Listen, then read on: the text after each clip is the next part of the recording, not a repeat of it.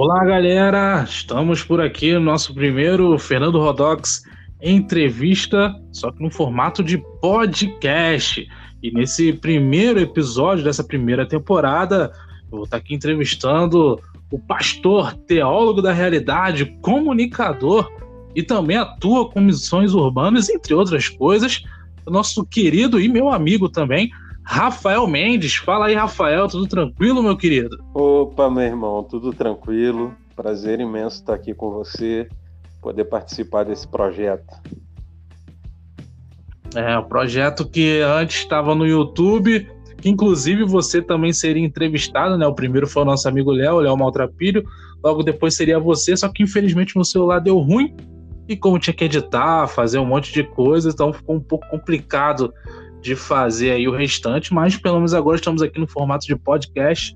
Dá pra gente né, conversar bastante, fazer uma entrevista maneira, um bate-papo informal, mas como bom, bons amigos, né, Rafael?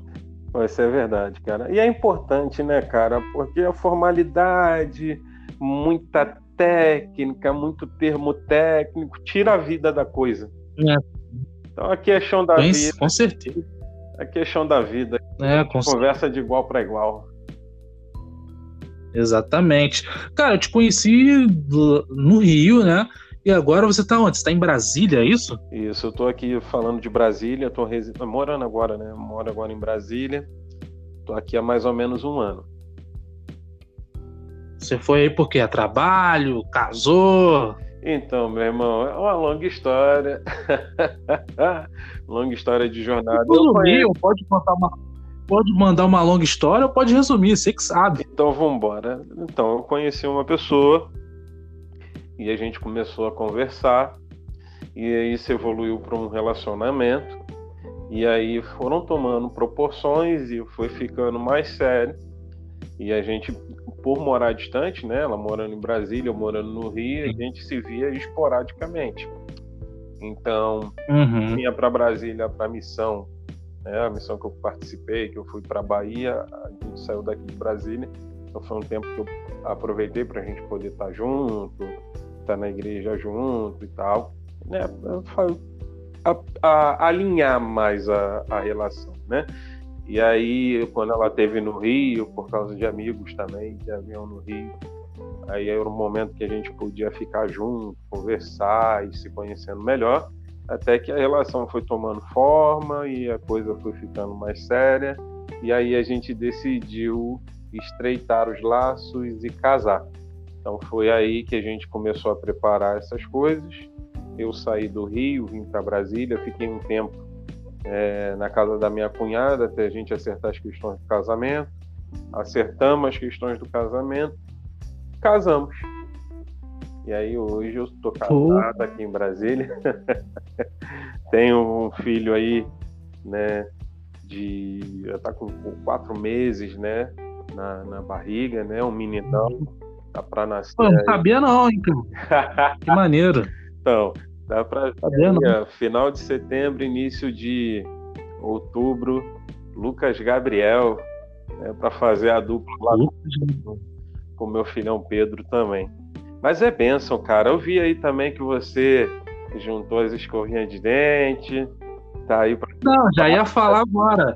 eu falo, pô, eu tô igual o Rafael, cara. Que eu, eu falei, pô, acho que o Rafael foi para Brasília, acho que ele conheceu uma mulher a de Brasília foi para lá, igual eu. Eu, só que, é claro, um pouquinho diferente, mas eu tô em, agora eu tô morando em Campos, dos Goitacazes. Uhum. Eu morava na zona norte do Rio, em Jaú. Só que eu conheci né, a, a menina, uma mulher, a, em Clara de Niterói, ela passou no concurso aqui de Campos. Uhum. Eu falei, ah, vambora. Ué, por que não? Por que não? Passou no concurso, não vou ficar longe. Pô, toda semana ter que subir para Campos. É, e a distância é tanto quanto complicado, e a gente acabou, acabei vindo para cá, vim para cá em, em agosto de 2019 e em dezembro pedi ela em casamento no Natal, né, no dia 25 de dezembro, uhum. e estamos aí, estamos aqui morando. Inclusive, já tem um bebê encomendado. Eita, glória. Previsto aí, é, rapaz, a previsão aí pro dia 20 de junho, já do, do mês que vem. 20 de junho já, nosso bebezão por aí. Mas enfim, a entrevista aqui é com o nosso amigo e pastor Rafael Mendes. Claro que o Rafael também pode fazer pergunta claro. durante a entrevista. Mas você é pastor, mas você é cristão desde quando? Desde sempre? Ou. Não, não, eu não sou de, de um... evangélico. Na real, eu me converti aos 16 anos de idade. E desde então vem seguindo a jornada da fé, buscando coerência, buscando a relevância, né? Buscando ter uma fé coerente e relevante, uma fé que realmente seja uma fé ativa e transformadora, sabe? A gente vê muita gente Sim. levando a fé para o campo filosófico. E aí algumas coisas me deixam em choque, entendeu? Eu não sou o tipo de cara que vai ser religioso a ponto de pegar e colocar hum. uma pessoa dentro de uma clausura, fazendo com que ela viva de uma forma sistemática. Eu acho que sistematizou a pessoa, ela deixa de viver e ela passa a agir por osmose, né? pela repetição, não Sim. por fé, não por convicção. Então hoje eu, eu procuro caminhar por fé, caminhar por convicção, caminhar por um propósito e uma fé viva ativa que realmente não mude somente a minha vida e o meu contexto, mas que possa gerar mudança para outros contextos também. Sim, entendi. Show de bola. E quando você começou, né, com 16 anos, né, você era de qual igreja? Então, eu quando me converti, né, eu era da comunidade evangélica do Rio de Janeiro, né, eu ficava ali no, em Campo Grande, Conjunto Campim, e dali, desde os meus 16 anos até a minha ordenação pastoral. Foi com quantos anos? Rapaz, eu tenho mais ou menos de estrada, né? com mais ou menos uns 18 anos de pastor, assim, eu tenho mais ou menos aí uns seis anos. Não, tem mais. Ah. Tem mais. É, tem tanto tempo. Eu nunca fui muito apegado a, data, a datas e título também não. Para mim não tem relevância o título, tem relevância o serviço, entendeu? Então, eu não esqueço, mas, mas, mas já tem bastante tempo aí. Tem bastante, bastante tempo de pastor. Já tem, já tem um tempinho aí trilhado. Entendi, entendi. E qual foi o seu maior desafio sendo pastor até hoje? Né? Desde quando você começou aí no, como, como pastor até agora, qual foi o seu maior desafio? Então, mano, acho que o maior desafio não é só meu, né, cara? É um desafio da igreja brasileira é se encontrar como igreja para cumprir o propósito ao qual ela foi designada. Hoje a gente tenta trilhar um caminho de fé, e como eu falo muito da coerência e da relevância, a gente encontra algumas dificuldades quanto a isso. Porque a gente lida com um lado, por exemplo, eu trabalhei durante muito tempo com pessoas feridas pela religião. Por quê? Porque eu também fui ferido e passei a curar na área que eu fui ferido, né?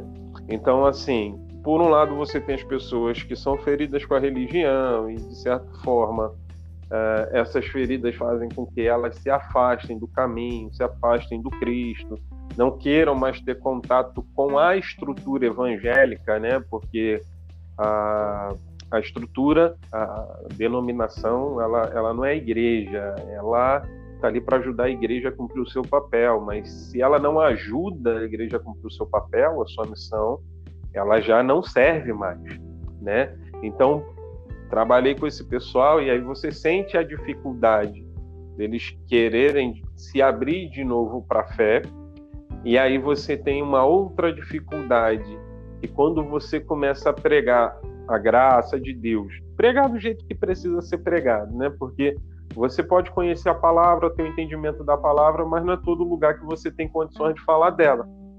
Né? Porque se você Sim. fala algumas coisas, você vai arrumar problema com quem está ali na frente. E às vezes o que está estabelecido ali é um poder tirânico de alguém que quer dominar a vida dos outros com o título de pastor, apóstolo, vice-deus e daí para frente. Então você passa a ser uma pessoa que está querendo esclarecer, pregar e, e, e, trazer liberdade aos cativos, uma parte da liderança evangélica vai te olhar como um, uma ameaça, um rebelde, ou alguém que vai desfazer da estrutura que eles queriam criar, embora eu não quero desfazer da estrutura de ninguém, quero simplesmente pregar o evangelho do jeito que ele precisa ser pregado. Então você acaba tendo resistência também daqueles que não querem sair da sua zona de conforto. Então o, o, o crente de hoje ele é um crente de consumo, né? Ele vai para a igreja porque ele quer consumir algo, ele quer consumir fé, ele quer consumir palavra. Então, enquanto aquilo que está sendo dito alimenta o ego dele, é o produto que ele deseja adquirir, ele está ouvindo. Você é homem de Deus, você é bênção, você é profeta e todas as atribuições que eles vão fazer a você. Quando você fala alguma coisa, embora seja verdade, desagrada, eles já vão e procuram outros para ouvir como a Bíblia fala, né, que muitos seriam pastores de si mesmos, seriam impastoreáveis, eles procurariam, né, como comichão nos ouvidos, né, mestres para si que pregariam para eles fábulas e tal, tudo para quê? Para satisfazer o ego e satisfazer a carne. Então hoje eu entendo que o maior desafio que a gente tem é como a gente vai pegar para comunicar o evangelho para a sociedade uma sociedade é, que, que, tende a, a, viver de mudanças o tempo todo. Você vê que tem a ideologia de gênero hoje aí, que pega e desmonta o ser humano para que o camarada possa é, criar o que ele é. Ele já não é o que é, ele é alguma coisa na perspectiva de uma possibilidade. Ele, ele, ele em si mesmo, a biologia já não serve. Né? Embora possam haver gays? Sim, não é disso que eu estou tratando. Estou falando de hoje o camarada ser biologicamente um homem e ele falar assim: ah, eu sou um não binário. Eu sou isso, eu sou aquilo, você é humano, já, já não se sabe mais nem se é, entendeu? porque ele vai uhum. ser aquilo que ele quer dizer que é e aquilo que ele acha que se identifica, porque se cria um caos psicológico. Então, como a, a, a, a gente, como igreja, se comunica? Como a gente, como igreja, pode pegar e, e, e ser direcionado a essa galera? Como a gente fala, como a gente recebe, como a gente trabalha, entendeu? E a igreja brasileira hoje, infelizmente, tem se voltado para o produto. Então a gente perde a teologia da prosperidade, graças a Deus, mas em contrapartida, Satanás, com sua astúcia, cria a teologia coach, que é um outro maquiador de ego. É uma nova roupagem da teologia da prosperidade, que Satanás não está de bobeira, ele sabe trabalhar. E aí, o desafio da gente hoje que é algo que eu já via, não nessa proporção, porque eu sempre tive o desejo no coração de pregar o evangelho simples, de estar ali, ó, poder estar no gramado descalço com a galera sentada, trocando ideia, falando de Jesus, falando do, do amor de Jesus. Que você me conheceu pessoalmente, a gente estava lá naquele evangelismo de, de, carnaval, você via a forma que eu me tocava, o que eu sempre falei, e eu sou aquilo dali até hoje. Estou usando a minha camisa, inclusive. Melhor camisa. camisa, a camisa da Rank. É, aquela camisa era boa, camisa do Rodox. Então, assim, cara, eu acho que a, o nosso maior desafio, é, desde aquela época, a gente tinha uma dificuldade. Hoje a gente tem como falar, porque se não deixarem a gente falar na igreja, a gente vai falar na internet, irmão. Não tem essa. Ninguém consegue mais calar a nossa voz. Só que é o, o, o, nosso desafio fazer a igreja voltar a ser igreja, voltar a, a, a um discipulado coeso. Por exemplo, eu estava falando com o pastor Mário Freitas, não sei se você conhece, a gente estava trocando sim, uma sim. ideia esses dias e a gente estava falando sobre isso, né? falando sobre a questão do discipulado. Ah, e eu até falei, cara, como, como que a gente discipula uma igreja que não quer ser discipulada, né? Infelizmente eu vou citar alguns nomes aqui, mas por exemplo, Uh, como é que você discipula essa galera que vem do Vitor Azevedo, por exemplo? Ah, eu gosto disso. Então, assim, mano, você pega uma galera que tá doente, velho, que tá com a mente toda distorcida, é, crendo num bagulho que não existe, crendo numa palavra que não existe, crendo numa exegese ignorante, idiotizada, sabe? E aí a gente vê um, um, um, Deus que essa galera quer pregar, um Deus customizado, entendeu? Que você não pode falar de Deus na sua essência e de todas as suas facetas. Você fica refém e você tem que falar da parte que agrada o povo. E aí você está fazendo um serviço, o evangelho um desserviço. Então são muitas neuroses que se cria. Então a gente tem que se preocupar em como a gente faz para alcançar o perdido, tá? estabelecendo o senhorio de Cristo na, na sociedade, nas áreas da sociedade, a igreja sendo luz, revelando Deus aos homens. E a gente tem que acaba tendo também o desafio de desfazer, desculpe o termo, mas aqui é chão da vida, então não preciso de pudores para falar, mas desfazer as cagadas que esses caras estão fazendo. Sim. E, e, você fica em cash com a tua pregação. Porque você prega, os camaradas julgam a tua mensagem. E como a tua mensagem não concorda com o que o, por exemplo, o Vitor Azevedo fala, o fã clube vai ficar contra você. E aí eu vejo o seguinte, um mal da nossa da igreja da nossa geração é que a igreja ela não tem formado discípulos, ela tem formado fãs. E o fã ele tá ali pelo ídolo, entendeu? Ele vai bater palma pro ídolo, ele pode fazer besteira, ele pode estar tá falando besteira, ele pode estar tá ensinando errado. Mas quando o fã tá ali pelo ídolo, ele vai validar tudo que seu ídolo fizer. E aí aos pastores popstar, que pode ter fama, eu sei de um monte aí que tem nome pra caramba, tem marketing pra caramba, tem mídia pra caramba, mas teologicamente é muito ruim. É ruim demais. Teologicamente errado, né, cara. Pô, bicho, é complicado. Tem cara que tu ouve que tu não sabe para que lado ele tá apontando. Tu olha assim, cara, ele tá tentando fazer o que tá dando certo pros outros. Exatamente. É o que dá dinheiro, né, irmão? É, o que dá dinheiro. Aí você vê uns nomes aí que estão surgindo que de vez em quando acerta, mas o problema não é de vez em quando acertar, mas entrega mais errado do que certo. Esse é que é o problema. Aí você vai ver nomes tipo Priscila Alcântara, que se só cantasse, eu acho ruim a música dela, eu particularmente. Mas como gosto é que nem a Quisila, cada um tem a sua, então gosto é gosto. Eu não curto Priscila Alcântara, não gosto das músicas dela, ponto. Eu acho ruim.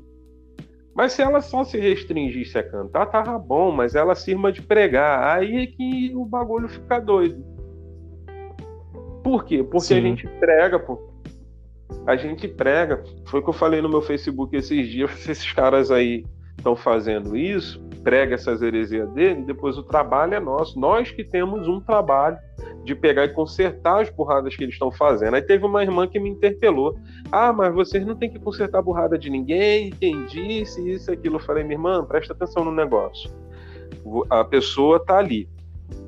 E ensina que bala é chiclete o tempo todo. Bala é chiclete, bala é chiclete, bala é chiclete.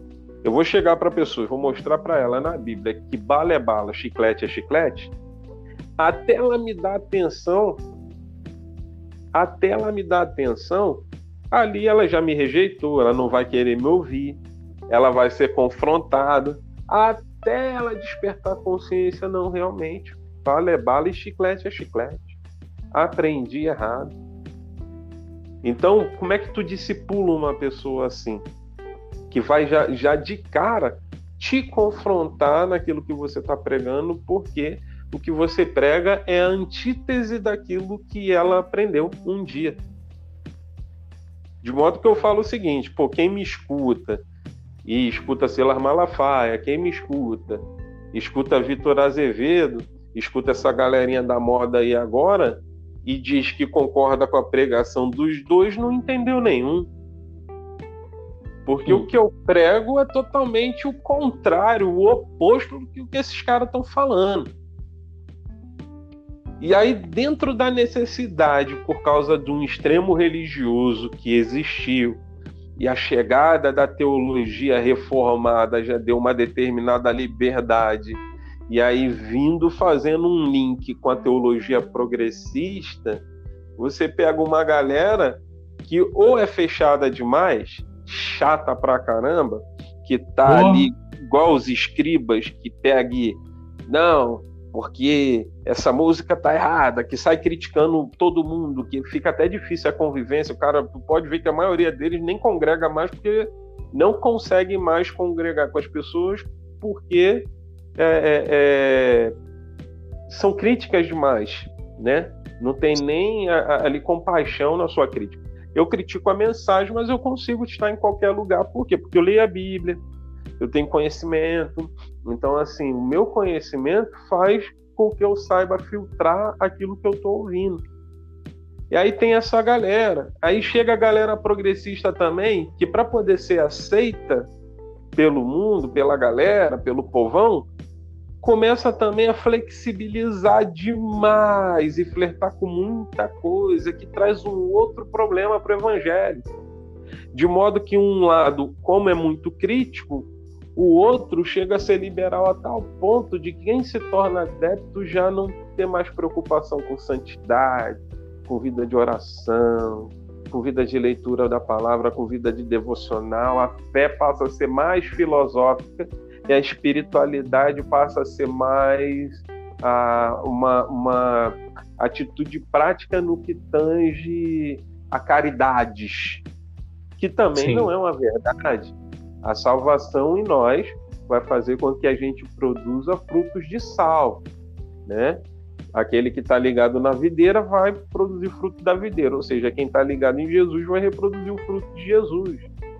Mas tem que estar tá ligado em Jesus, porque corre o risco também de uma moçada estar tá aí fazendo pra caramba e tá fazendo igual os magos de Faraó quando disputaram com Moisés.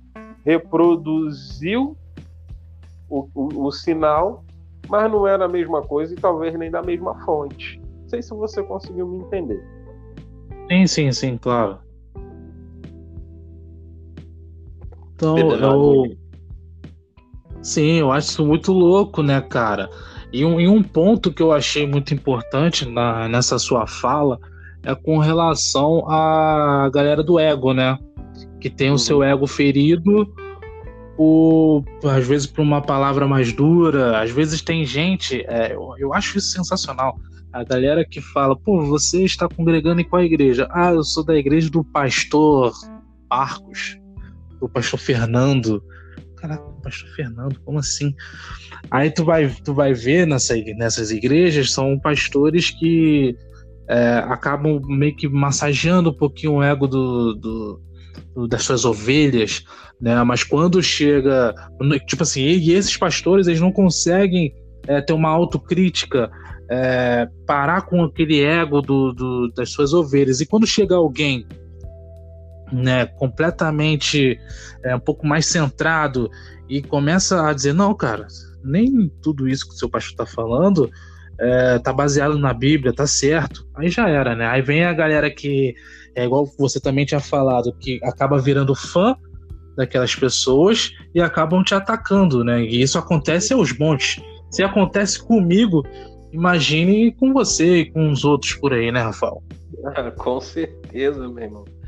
Com certeza. A galera do não julguei sempre vai estar tá pronta. É uma galera que está disposta a proteger, mas não está disposta a confrontar. Eu acho que o pastor que acha que não deve ser confrontado ou questionado, ele não deveria ser pastor. Porque o pastor Exatamente. ele é dado à igreja, não a igreja é dada a ele. É, a gente tem que chegar, lógico, com respeito, com amor. Então, assim, não é numa atitude de respeitosa, mas é questionar alguma, algumas coisas, os porquês. Então é tipo, pô, pastor, a, a igreja está recebendo receita, a igreja é grande, mas o que, que a gente faz de obra?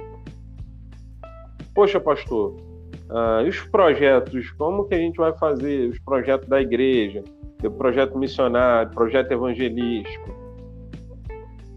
É, pedir prestação de conta sobre o, o, dinheiro que entra. Se o pastor der uma, um, um, uma marolada teológica, porque, tipo assim, ser herege é diferente de você cometer um desvaneio teológico, dar uma rateada por algo que você creu e tal. É, é diferente, porque o herege, a heresia dele é uma doutrina, é o chão que ele caminha. Agora, o camarada que comete, uma gafe teológica, poxa, você pode chegar nele e falar, cara, isso daí, segundo a escritura, tá meio errado e a pessoa se consertar, mesmo que ela não vá público e fale, olha, eu errei na pregação, ela pode chegar no outro dia trazer um novo sentido para aquela palavra. Para mim, eu não vejo, eu não vejo problema nenhum.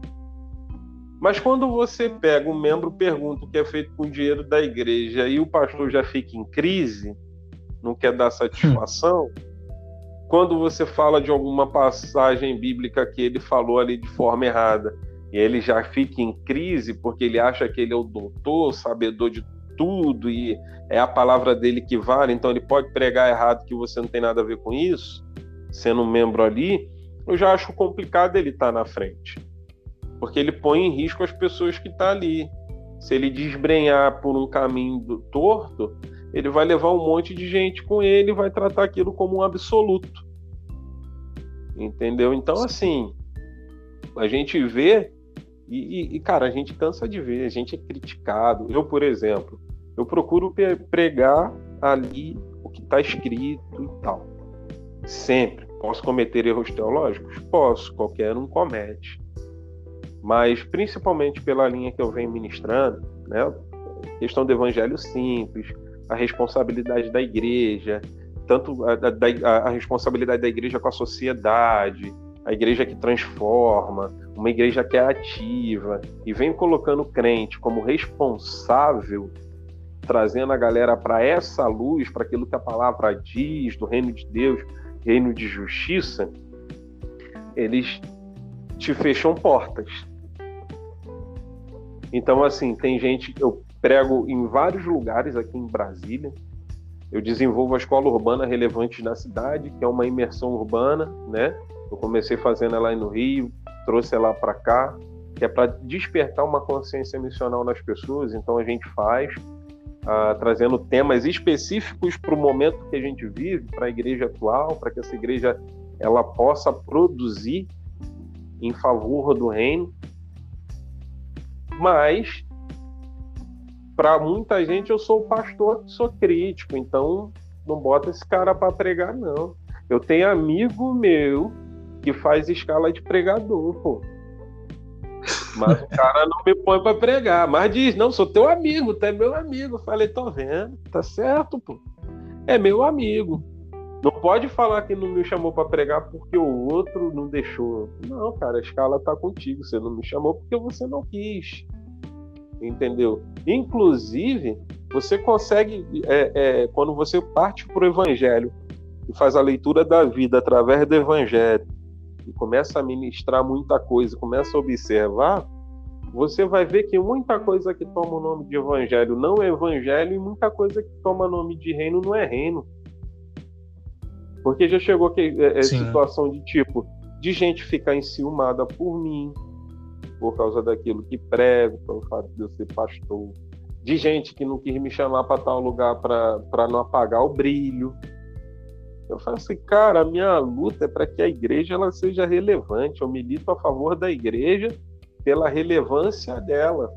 Mas foi uma palavra que eu recebi aqui de um amigo também, pastor, que fala que a nossa relevância no reino, né, ela revela, né, ali a incompetência de um monte de gente, a irrelevância de um monte de gente.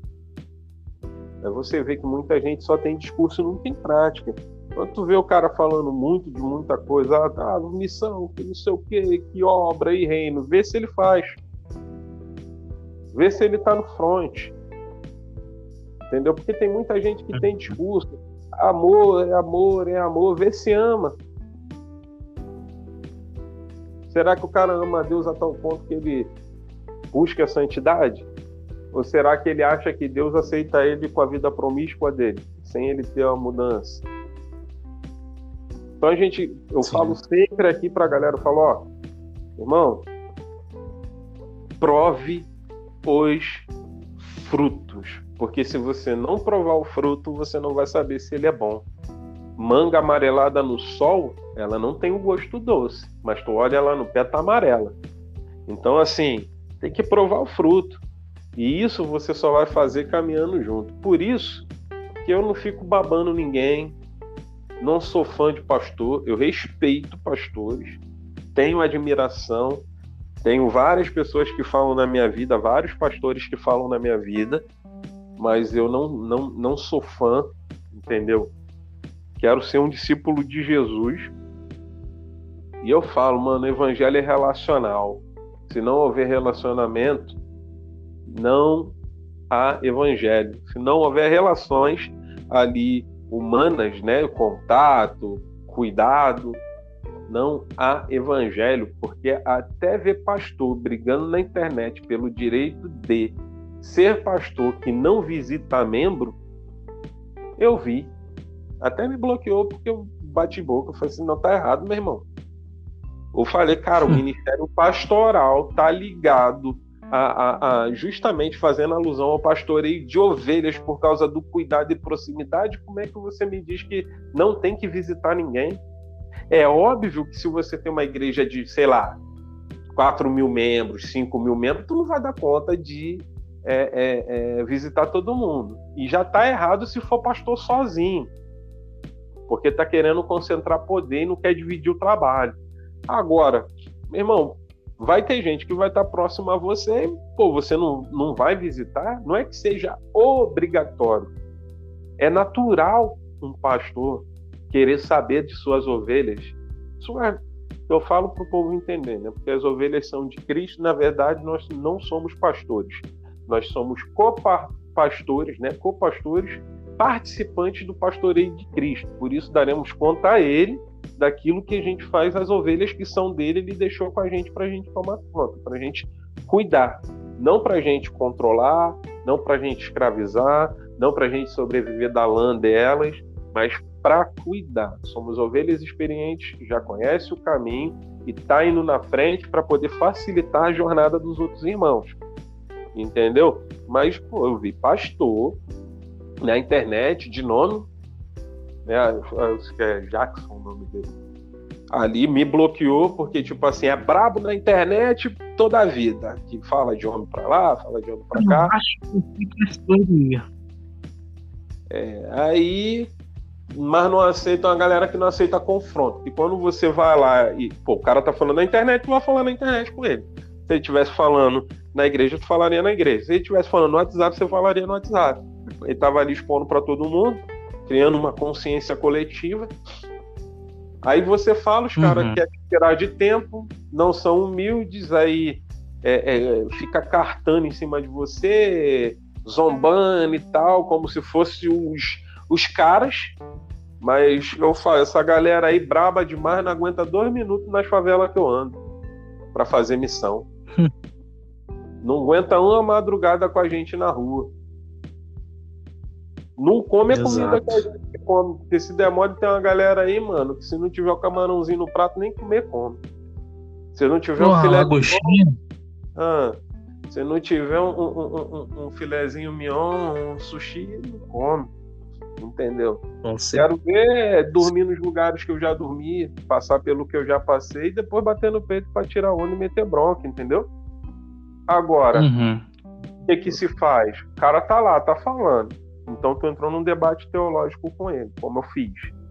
Fui lá, mostrei texto, falei, expliquei e tal. O que que ele fez? Me bloqueou. Porque não soube mais responder, me bloqueou. Então, pode, não desmerecendo o ministério do irmão. É uma benção, pode ser uma benção, pode ser o cara, mas tem que saber que é falho também, é pecador igual a qualquer um, e não é isso tudo quanto às vezes tenta aparecer. E não, às vezes não é nem o cara que tenta aparecer, aí entra o fã de novo. que aí é o funk que bota o cara num pedestal como se ele fosse um semideus. E aí já viu, né, mano? Aí já viu. Tem pastor que o cara é famoso, que os membros da igreja não deixam tu chegar perto dele, não, pô. Ele não pode ser um ser humano normal, não, que você chega lá e fala com o cara, porque a assessoria do Raio Parta tá ali, os outros pastores tudo babando ele, faz aquela redoma em cima do cara, o cara não respira, o cara não vive. Nem Jesus, irmão, Jesus sentou com Judas, Jesus falou lá com a, com a, com a mulher que foi pega em ato de adultério. Jesus bebeu água lá no poço de Jacó, estava lá no poço de Jacó, né, pedindo água para uma mulher que, pela localidade que, que morava, era uma mulher discriminada, né? E aí, mano, você vai vendo que a galera tá, tá desnorteada, não sabe o que, que é. Muita gente virou puramente influência. Entendeu? E o chão da vida, como é que fica? Não fica, sabe por quê? Vou usar um ditado que eu aprendi no Rio, que minha mãe sempre falava, meu pai também, meu avô, morador de favela. Então, assim, meu irmão, é, papagaio come milho, periquito leva fama. A gente tá no front, mas quem tá glamourizado aí é essa galerinha aí, né? Das grandes viagens caras, primeira classe, melhores hotéis e restaurantes, porque não consciente. Tirando é, onda. É, porque no consciente da igreja brasileira, missionário só é bom se ele sofrer. Missionário é Exatamente. bom se ele sofrer. Se chega um pastor desse marola aí, eu não vou citar nomes, mas pega um Tiago Bruno, oh, desculpa, pega um, um rapaz desse daí, que ensina um monte de besteira, de bobagem. Né? Não vou ficar falando mal dos caras também, não, porque às vezes aprendeu assim e acha que tá certo. Deus resolve com ele lá e eu prego daqui vai receber o cara cheio de pompa, vai botar ele no melhor lugar para comer, no melhor lugar para beber, na melhor cama para ele dormir. Se é um missionário, eu, eu sou pastor, tenho essa prerrogativa. Eu sou um pastor e caminho em missão porque eu sou do reino. Certo? Sou do reino. Então, mano, é, eu tô aí, sou chão da viva, vou comer o que tiver para comer, não tenho grandes exigências.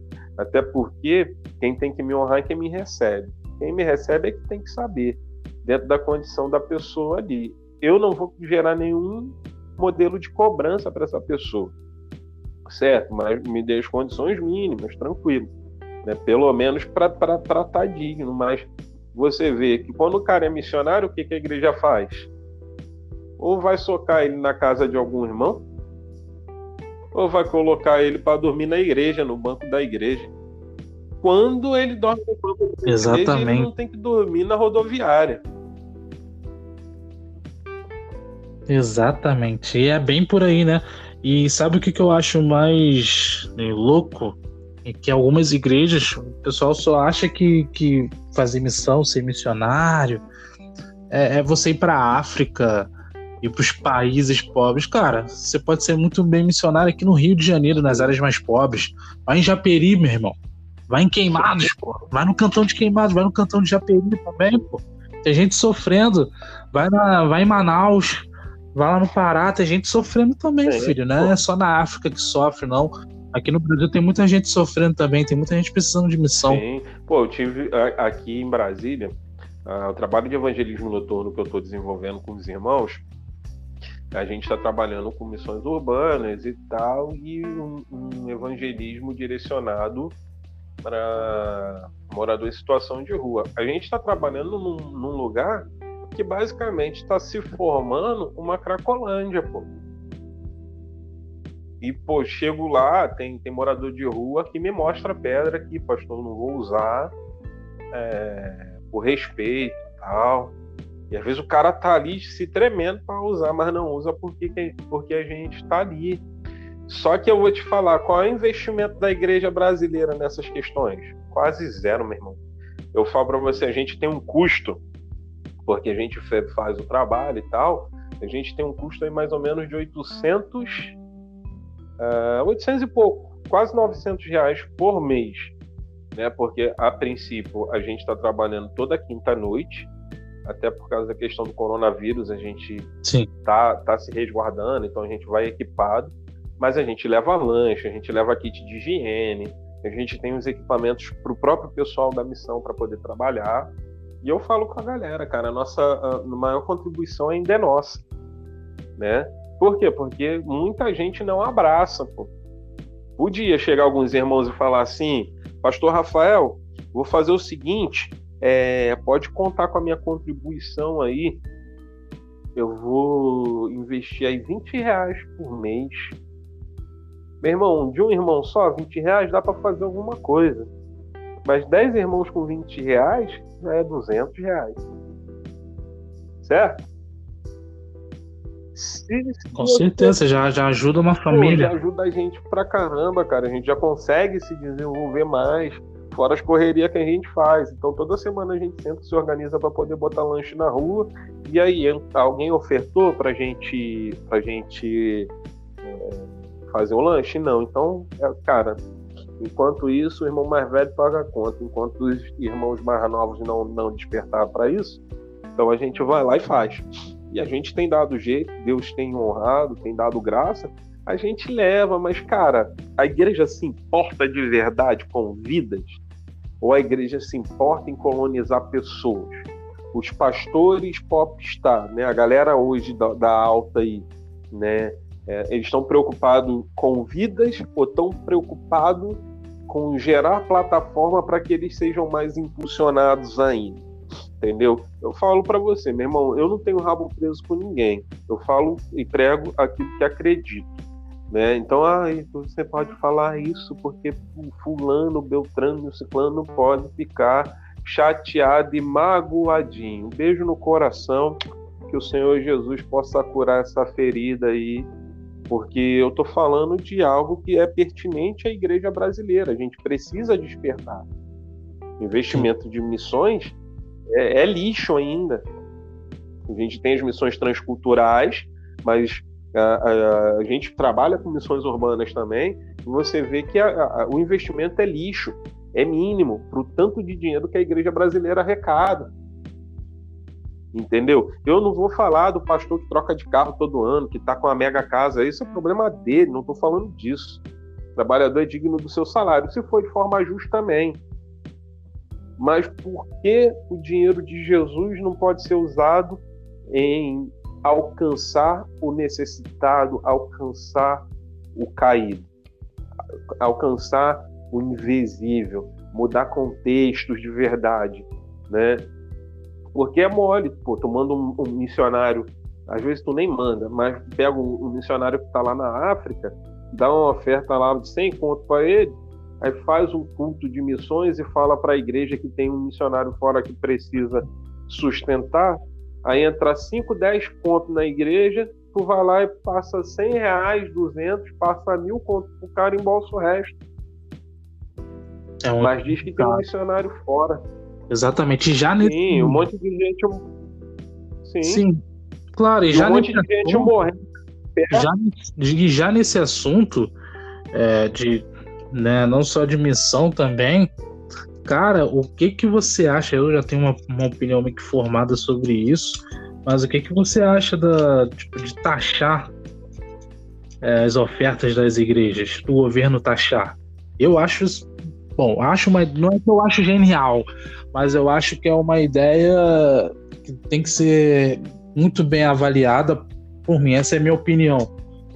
Se é para taxar alguma então, coisa, tem que taxar só do, do quem tem, né? Só de, de, igrejas grandes ou quem tem, porque acho que igrejas pequenas que fazem missão é um pouco complicado. Mas o que você acha sobre isso, de taxar as igrejas?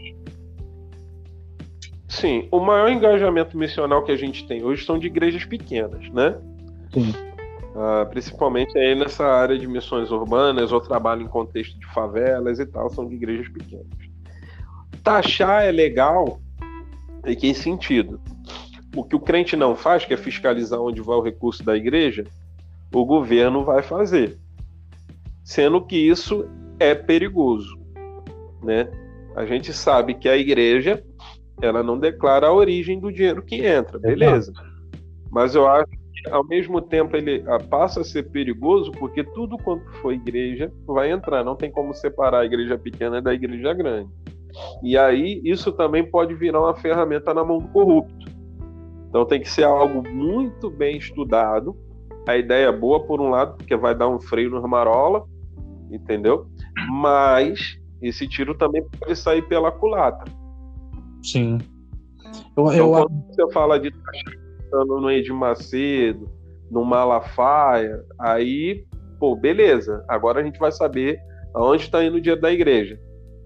Agora, se você pensar no pequeno, isso reverberar no pequeno, a gente vai destruir muita gente. Ah, isso vai acabar prejudicando, na verdade, muita gente pequena, mas que é relevante, que às vezes está fazendo muito mais do que esses grandes.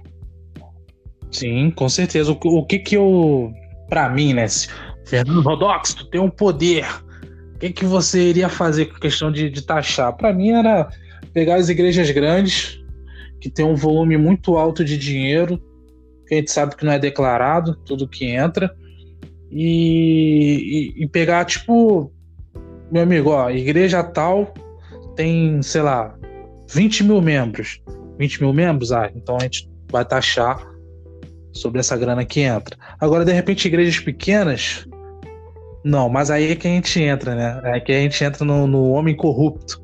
Você pode muito bem ver o pessoal Sim. da alta abrir umas pequenininhas e mete ali que fala que uhum. só tem só temos 50 membros e tal, aí mete um monte de igreja é, pequena. A, até mesmo a declaração disso você não consegue controlar, vai controlar como? É. Vai ter um agente do governo lá para poder contar as ofertas junto com o tesoureiro? É. Ele pode, pode entrar 200 mil ele falar que entrou 5 mil. Então, é, como é que vai taxar? Vai taxar por estimativa? Sim, seria, seria, uma, seria uma parada muito, muito louca, né, de se fazer, mas tem que ser pensado, né? Bom, para mim, eu digo que tem que ser pensado isso. A não ser que esse no mercado. Você sabe que a caixa registradora do mercado, ela, ela é registrada, Sim. né? Então, quando você faz ali a, a, a sangria, e você vai tirar o, o, X da nota fiscal, é essa que você manda. Tu fica com uma e o governo vai pegar aquela outra para poder saber o que, que realmente passou por essa uhum. caixa. Quando os outros falam da questão do caixa, do caixa 2, é esses caixas aí, acho que é alusão a esses caixas que não são registrados. E ali não vai essa parte. É, é, é, é o X que eles uhum. falam, né? Que é como se fosse a cópia carbonada da, da, da nota original. Então aí você não tem que controlar. Agora, para poder saber o que, que entra de, de receita na igreja ou não, só se quem recolhesse a sua oferta fosse os agentes do governo e tivesse lá para poder contar. Porque fora isso, só olhando o patrimônio, olhando de longe ali, para em algum momento dar o bote. É também seria muito interessante. Deveria haver, é, de uma forma, pelo menos do governo, né? Ver essa galera, pô, meu irmão, o cara tá cheio de patrimônio aí, os caras têm sítio, um monte de sítio, patrimônio dele mesmo, não é nem da igreja, a igreja nem usufrui daquilo ali, é próprio daquele, daquele, daquela pessoa, e sei lá, o governo não faz nada, tipo, fecha os olhos, entendeu? Acho que deveria, sim, impressionar mais se muita gente que engana a fé, né, que acaba enganando as pessoas. Então é isso, Rafael. Já vamos finalizando. Ah, pode falar. Ah, sim. Eu acho que vai, vai fazer vista grossa para muita coisa, porque se o político olha os evangélicos como curral eleitoral, a tendência é eles virem com propostas que vão agradar para poder ganhar o voto da igreja. Com né? certeza. Então, eu acho difícil. Eu acho que quem estaria mais propício a fazer isso era a galera da esquerda, né? Agora da direita eu acho hum. difícil, né? Partir da, da, do povo da, da direita. Sim, vai ser muito difícil. Realmente, cara, real, real. Meu querido e amigo Rafael, Rafael Mendes, cara, que tem uma mensagem para deixar aí pra galera no final. Aproveita, já manda suas redes sociais, tudo aí, já pode falar. Então, beleza. Uma mensagem final para deixar para a galera, né? É, rapaz, você é brabo, né? Então vamos lá, meus irmãos.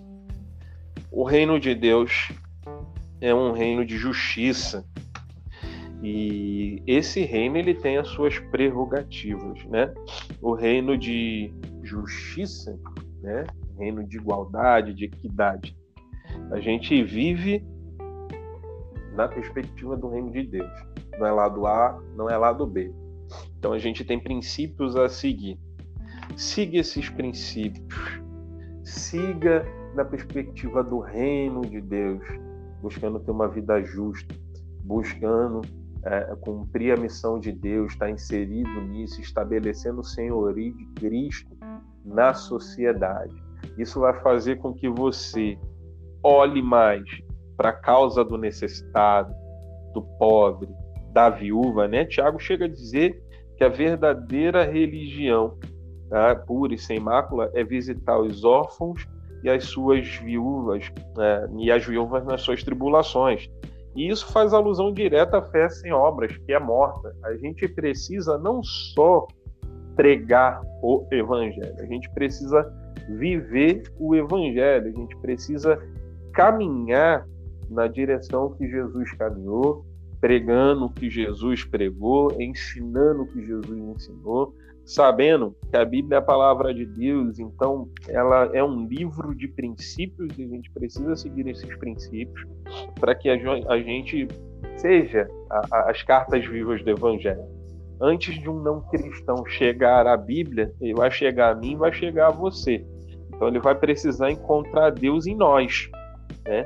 Vai precisar encontrar Deus em nós. Quero deixar um versículo para vocês que é, é o, o Lucas, é, capítulo 4, versículo 18. Tá? Lucas 4, 18 e 19, que diz assim: O Espírito do Senhor está sobre mim, pelo que me ungiu para evangelizar os pobres, enviou-me para proclamar libertação aos cativos e restauração da vista aos cegos, para pôr em liberdade os oprimidos e apregoar um ano aceitável do Senhor. Fazer a obra de Deus vai muito além de só orar, vai muito além de ler a Bíblia, vai muito além de pregar num culto, de limpar a igreja, de varrer a igreja, de limpar banheiro. Isso faz parte, porque a gente faz com a intenção de que as pessoas que vão estar ali sejam tocadas né, por Deus. Então a gente recebe bem, a gente faz tudo para que essas pessoas elas sejam bem recebidas ali. Mas isso é só parte, tá? Isso é só parte. A palavra de Cristo liberta. Nós temos muitas igrejas. Evangelho é poder de Deus para a transformação do ser humano. Se a gente tem tantas igrejas, tanto crente no Brasil, por que, que a nossa sociedade ainda não foi transformada? Por que, que as, a, a, as regiões onde essas igrejas estão não foram transformadas? Por que, que a corrupção ainda é grande no nosso país? Prostituição, né? drogas. Por quê? Será que o que está sendo pregado de fato é evangelho? Porque o evangelho transforma a vida. Então, se o que está sendo pregado não está transformando, fica com essa pulga atrás da orelha. Será que é evangelho de verdade? o que está sendo pregado? Será que essas igrejas elas de fato têm sido relevantes na sociedade, na, nas regiões onde elas estão inseridas, já que elas estão ali o tempo todo, mas nada de melhor acontece, o povo não se converte, a estrutura social daquela região não muda? Então é importante a gente olhar para isso e seguir no caminho de Jesus. Meu irmão, é isso. É isso, valeu, meu querido Rafael Mendes. Estive aqui com o nosso querido Rafael Mendes. Espero você numa próxima oportunidade. Essa é a nossa primeira temporada ainda. Quem sabe aí na segunda, na terceira temporada do Fernando Rodox Entrevista. Te espero para a gente conversar um pouco mais, abordar outros assuntos. Mas é isso. Valeu, Rafael Mendes. Grande abraço. E também manda abraço aí também para a esposa, para o filhote que daqui a pouquinho vai nascer. Valeu? Então, isso aí. Valeu, meu irmão. Tamo, Tamo junto. Valeu, meu querido. Tamo juntasso. E valeu, galera aí do. Tá, se você tá escutando pelo Spotify ou pelo YouTube, se você tiver aí pelo YouTube, curte aí a, o, a nossa página também no Facebook, é o Fernando Rodox. Também tem o perfil do nosso querido Rafael Mendes no Facebook. Então pode curtir todas as redes sociais que nós estamos em todos os lugares, tá bom? Então é isso, galera. Espero vocês numa próxima oportunidade. Eu fui!